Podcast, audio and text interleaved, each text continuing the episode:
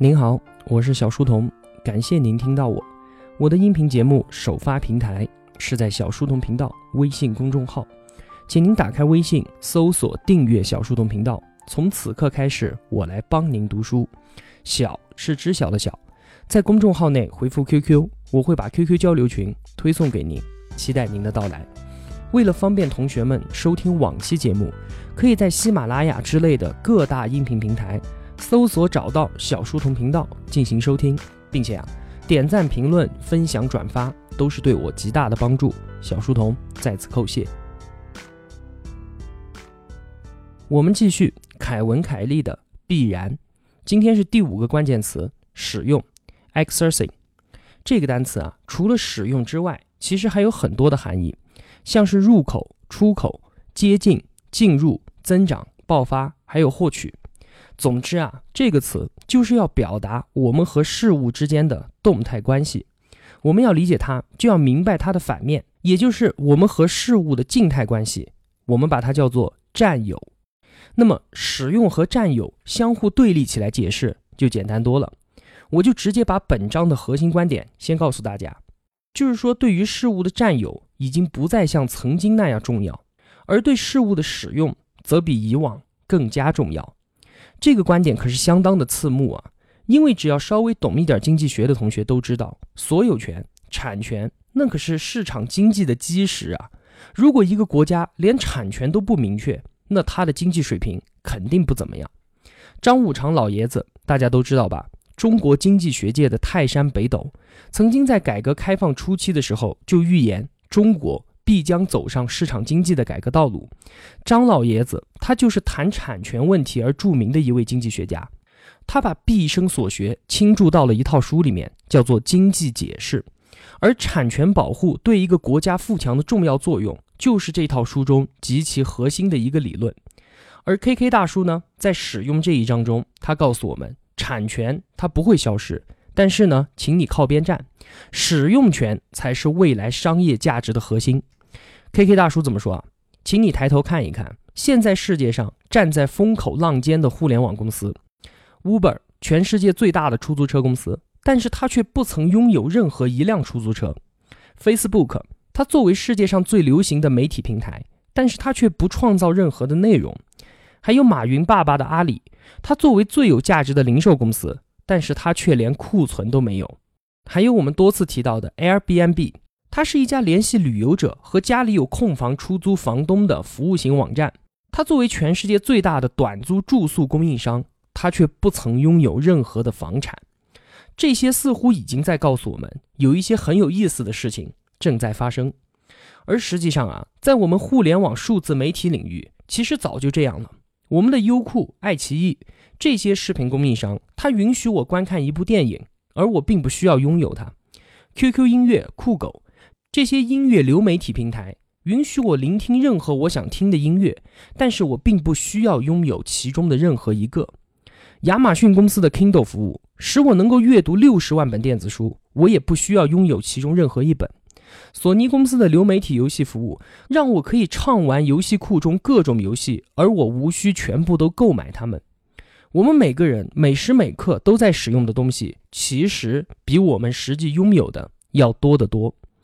在未来啊，我们并不是拿不到产权，而是我们压根儿就没有必要去拿产权，因为我们拥有一件事物，相比于使用一件事物来说，反而需要投入更多的时间和金钱。为什么呢？因为需要维护。你想啊，你拥有一座房子，你要装修吧，你要买家具吧，你要配家电，对不对？除此之外呢，你还少不了要承担物管、水电、垃圾清运这些维护费用。而如果以后租房子，就可以完全解除你的这些顾虑，并且你还不用担心房东因为某种原因把你扫地出门，因为这些房子生来就是用于出租的。租到的房子装修豪华，所有的生活设施一应俱全，而且打扫卫生之类的事情都不需要你亲自动手。你住得开心，那么你就继续住下去；你住得不开心，你随时可以换到离你的工作单位更近，或者是离孩子的学校更近的地方。房子不再成为你的束缚，所有拥有房子的心烦事情，通通都滚一边去，交给房屋租赁公司，全部搞定。你只需要拎着行李就可以去任何你想去的地方居住。那么这些如果真是这样的话，你还会固执的非要去买一套房子吗？罗胖他说了好几次，他把自己的房子卖了，全家租房子住，车也卖掉了，就靠成为的滴滴出行。他觉得这样的生活更加的轻松，更加的自在。而且他说，他就算在三亚住一辈子最豪华的总统套房，也花不完他买房子的那笔钱。我的天，他的房子是有多大一栋啊？不过不要在意这些细节哈。罗胖的举动在去年的时候，可能大家都还不是很理解。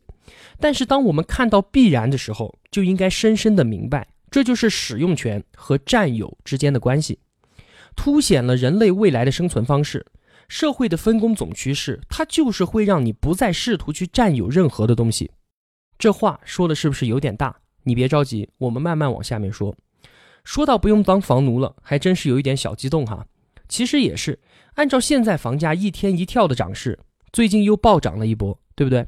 反正用不了几年，大都市的白领阶级应该也就放弃一定要拥有房子这个妄念了，因为啊，大家该有房子的也差不多都有了，如果还没有的呢，那估计也买不起了，是不是啊？干脆就断了这个念头吧。当房价大大超出我们承受能力的时候，那么其实我们也就得到了解脱，反正也买不起，那不如买一辆好一点的车，吃一点原来舍不得吃的美味，或者再多出去旅游几次。对吧？于是啊，在奋斗了那么多年之后，就在面对高房价彻底无望的时候，反而获得了生活的质量，感受到了生命的质感。用何菜头的话来说啊，就是我真是喜欢人世间这种荒谬的喜感，对吧？占有和使用相比，你仔细想想看，我们到底需要的是什么？我们切换到这个角度，切换到人们需求本质的角度去看待未来商业的发展。你可能会看得更清楚一些。比如说出行，出行需求的本质是从一个地方安全、快捷并且舒适的去到另一个地方。至于你是自己拥有一辆车开着去，还是打车去，或者坐公交车去，这并不是重点。只要能够安全、快捷、舒适，对不对？那一样的道理，居住的需求本质是什么？就是安全、舒适、便利，外加温暖和归属感，对不对？而是不是自己的房子，是不是自己参与的装修，是不是自己参与购买的家具，有那么重要吗？并没有吧。那购物就更不用说了，大家都习惯了。购物的本质就是及时解决生活中的各种需求。我管你是空运还是货车拉过来的，我管你是男的快递员还是女的快递员，只要能够及时满足我的需求，那不就 OK 了吗？如果网上买了一瓶水。比去楼下超市买一瓶水要更快、更方便、更便宜、更好，那我就去网上买就好了。一样的道理，既然我们每个人需求的本质就是方便、安全、快捷，是这些东西，那么我通过让渡一些产权，更加高效的满足本质需求，我们何乐而不为呢？这并不难以理解，对吧？未来的生活就是这样，为我们准备的东西都是以获取使用权的方式给到我们。都是提供一种服务，我们并不用因为不再拥有任何东西而感到不踏实、不可靠，并且还恰恰相反。请告诉我们自己，这正是回到了我们祖先那种自由的生活方式。还记得之前讲的人类简史吗？在农业革命的骗局之前，我们作为采集狩猎者的时候是怎么样生活的？我们穿行于复杂的自然环境当中，而不会去想着要拥有任何的东西。却可以在需要的时候随时随地的获取到一个工具，而用完之后也就抛之脑后。轻便的行囊让我们可以任意的迁徙，而只有后来的农民才需要一个谷仓来存储他的财富。我们这一代人都是数字的原住民，都是互联网的原住民。面对着无处不在的网络世界，我们肯定不会变成原始的采集狩猎者，但是我们依然可以享受自由的生活方式，向前奔跑。我们不需要承受拥有所带来的束缚，可以自由地探索未知的世界，使用而非拥有，让我们保持敏捷和精力充沛，时刻为即将出现的未知事物做好准备。尽管这些话说得太过漂亮，但这确实是我们这一代人的一大幸事，不是吗？这一章的内容真的非常真实，就是因为我们现在就在眼睁睁地看着它正在发生。好了，好话说尽了，我们静下心来看一看，看看 KK 笔下的使用趋势崛起的五大底层逻辑。来吧，抄笔记了。第一个，减物质化。减物质化它是科技发展的规律之一。简单的来说呢，就是东西的质量越来越轻，而功能却越来越强大。看看我们手上的手机，一开始板砖一样的大哥大，功能就是打电话、网络什么的想都不用想，就连短信都没有，对不对？而如今呢，我们的 iPhone，它的质量只有不到两百克，但是功能而言，它几乎已经是一台电脑了。减物质化减到我们今天。把物理质量已经彻底的减成了零，这就是产品转化成为服务，也就是我们之前所说的需求的本质，它就是更好的服务。Uber、滴滴、Airbnb 都是这个道理。之前我们都说了，再举一个例子，书，书是知识的载体，对吧？需求的本质是什么？是学习书中的知识。我们之前用手去抚摸，以及一页一页的翻动书页，都是为了看书。都是为了学习知识这个本质的需求，对不对？那么现在我为了装逼，我确实可以买一本书放到我的书架上面去，而我确实也在这么做。但是如果就是为了学习知识，那么看电子书完全可以啊。于是乎，电子书就绕过了书这个载体，将知识直接呈现到了我们面前，物理质量直接成零。所以，减物质化就是注重需求的本质，将有质量的产品转化成无质量的服务。产品是拥有你所购买的，而服务是使用你所订阅的。产品就是主张所有权，而服务则是主张使用权。另外，还有一点值得一提的是，拥有你所购买的和使用你所订阅的相比，后者居然比前者拥有更高的用户粘性。乍一听，这貌似有一点反常识，但仔细一想，确实如此。所有权，如果有更好的东西出现，那就抓住新的，丢掉旧的；而使用权呢？订阅则是提供了有关更新、发布和版本的永不停歇的服务流程，这些让我们消费者和生产者之间保持了一种永久的联系。购买呢，它是一次性的事件，而服务却不是。我们经常会被捆绑在一个订阅服务里面，难以跳出来。你可以想想你的电话运营商，对不对？你使用一个服务的时间越长，他们对你就越了解，而他们越了解你，你想离开他们重新选择就会越加的困难。这就像结了婚一样，在这种关系当中啊，生产者自然是满怀期待的，而消费者呢，他也同时获益。比如说不间断的质量保障，持续的性能提升。以及细致的个性化定制，为了保证良好的服务，这些东西生产商都会不断的提供，阻止你可能发生的背叛。嗯，就提一下这一点，使用权比所有权拥有更高的用户粘性。第二个推动趋势的力量，及时性，这个就简单了。之前说流动的时候，我们也讲过了，一万年太久，我们只争朝夕。我要的现在就要，立刻马上到我碗里来。Uber 和滴滴，它就是掐住了这个命门，并且我们在出行上确实存在着强烈的痛点，所以他们可以拔地而起。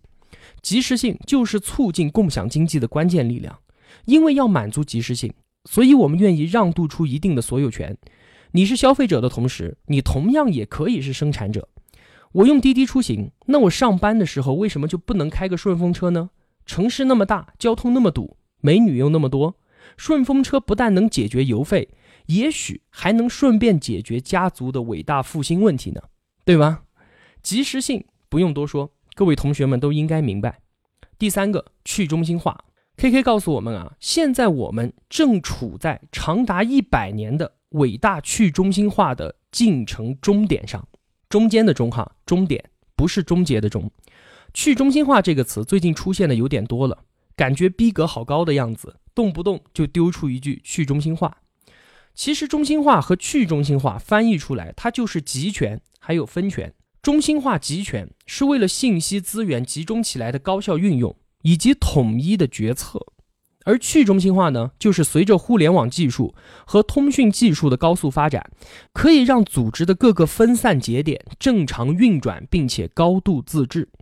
这样开放式扁平化的系统或者是结构。我们就叫做它去中心化，也就是说啊，当我们跨越沙漠、穿越海底的电缆，无休无止的在地球上缠绕的时候，去中心化的趋势就已经成为一种必然了。它就是长距离即时通讯技术一手造成的。这样一翻译出来，感觉也就没什么不得了的了，对吧？我们之前所经历的都是中心化的时代，比如说国家有一个皇帝，皇帝是国家的中心，他能够控制国家的兴衰；企业有个老板，老板是企业的中心，能够指挥企业运营；学校有个校长，校长是中心，能够左右学校的运转；甚至货币都有个央行，央行是金融的中心，能够控制利息的高低，对不对？而互联网出现了，它最基本的特点就是去中心化。互联网的出现，把人与人的等级差距拉平，大家都是相同的重要。那组织就更不用说了，现在很多组织已经开始向扁平化的组织靠拢。至于最最不可思议的，就是货币都已经出现了去中心化的货币，比特币。很多同学都应该听说过吧？比特币这种货币，它就没有能够操纵它的央行，完全就是靠人与人之间的交易体现价值的。它有一个特点。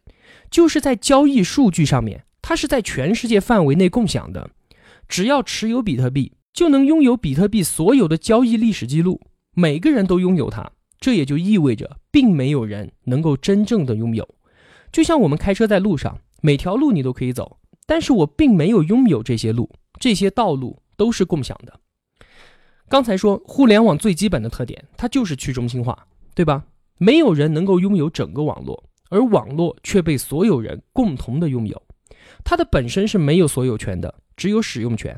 这种特性啊，在未来将会从网络世界波及到现实世界当中，从中心化的组织向扁平化的互联网世界的转变，其后果就是每一个事物都必须快速的流动起来，所有权正在从你的指缝间慢慢流失。这就是第三个去中心化，第四个是平台协同。我们传统的人与人之间的组织方式啊，是有两种，一种呢叫做企业，另一种叫做市场。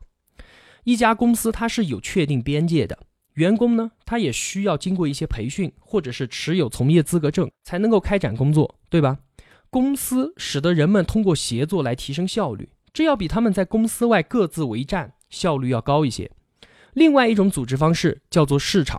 它的边界啊，相对于公司来说就要模糊很多了，也不需要什么许可，你就可以参与其中，并且市场通过价格规律这只看不见的手来分配资源，实现效率。这两种组织形式都是我们习以为常的，而最近几年我们也发现哈，第三种组织形式出现了，它叫做平台。平台呢，就有点像一个百货公司，出售商品，但是商品并非由它制造。我们可以想想我们的电脑和手机的操作系统，它们就是最典型的平台。我们在使用电脑和手机的时候，我们是在使用软件和运用，对不对？如果不是电脑蓝屏需要重装系统的话，那么我们是很察觉不到操作系统的存在的。它给予软件还有应用最底层的技术支持，但是它并不生产软件。我们 iPhone 手机的 iTunes、Facebook、淘宝网、滴滴、美团、微信。他们都是这样的平台，他们最大的特点是什么？就是平台和上面的商品内容提供者以及用户共同组成了一个强劲的生态系统。在这个生态系统当中，如果一个物种想要成功的话，那么一定是建立在其他共生物种的成功基础之上的。只有它好，你才能够好。比如说，淘宝上的商品多了。那么你才能够买到最好的商品，接受到最好的服务，而只有顾客多了，你作为淘宝店主才能够有赚钱的可能。美团上的餐馆越来越多，你能享受到的美味才会越来越多，而只有当顾客越来越多的时候，餐馆也才会提供越来越多的美味。滴滴出行，只有司机和乘客都用滴滴，那么你才能够随时打到车，而司机也才能够随时的拉到客人。平台这个生态系统就是这样的共生关系，不是你死我活的零和博弈，而是你成功取决于他人成功的正和博弈。共享在平台上面，它就是默认设置，无论是私有还是财产，在这个生态系统中都没有太多的意义。随着被分享的事物越来越多，越来越少的事物会被当作是财产来看待。这就是第四个平台协作。第五个也是最后一个，云端。这个也很简单，我相信大家都非常的清楚。云端，你每天通过手机、电脑看到的所有新闻、图片、文字、电影，全全部部，它都是被保存在云端之上的。它就像一个所有人都共同使用的数字仓库。你要用的话，你打开看一眼，你都懒得往里面拿东西。还记得以前吗？我们要看电影要下载，看什么都要先搬到自己的电脑里面，先要占有才能够使用。而现在哪里还需要呢？现在你要用，现在打开仓库看一眼，看完关上仓库就完了吗？我何必再去搬到自己的家里面呢？云端注定会发展的越来越快，越来越好。好处就是我们所持有的设备将会越来越小，功能越来越强。手中的电脑和手机，它只不过就是一个显示器，背后所有的复杂工作全部都在云端完成。好了，这就是五个趋势：简物质化。及时性、去中心化、平台协同，还有云端，它们共同造就了所有权的衰弱和使用权的崛起。未来的这一方向其实已经清晰可见了。K K 在这一章啊，又给了我们的创业者指了一条明路，就是找到现在什么东西大家都还在买，都还在源源不断的获得所有权，之后想出一套商业模式，向大家提供它的使用权，并且满足底层需求。OK，你就成功了，这容易吗？好了，就说这么多吧。求转发，求打赏，感谢您的支持与陪伴。我是小书童，我在小书童频道与您不见不散。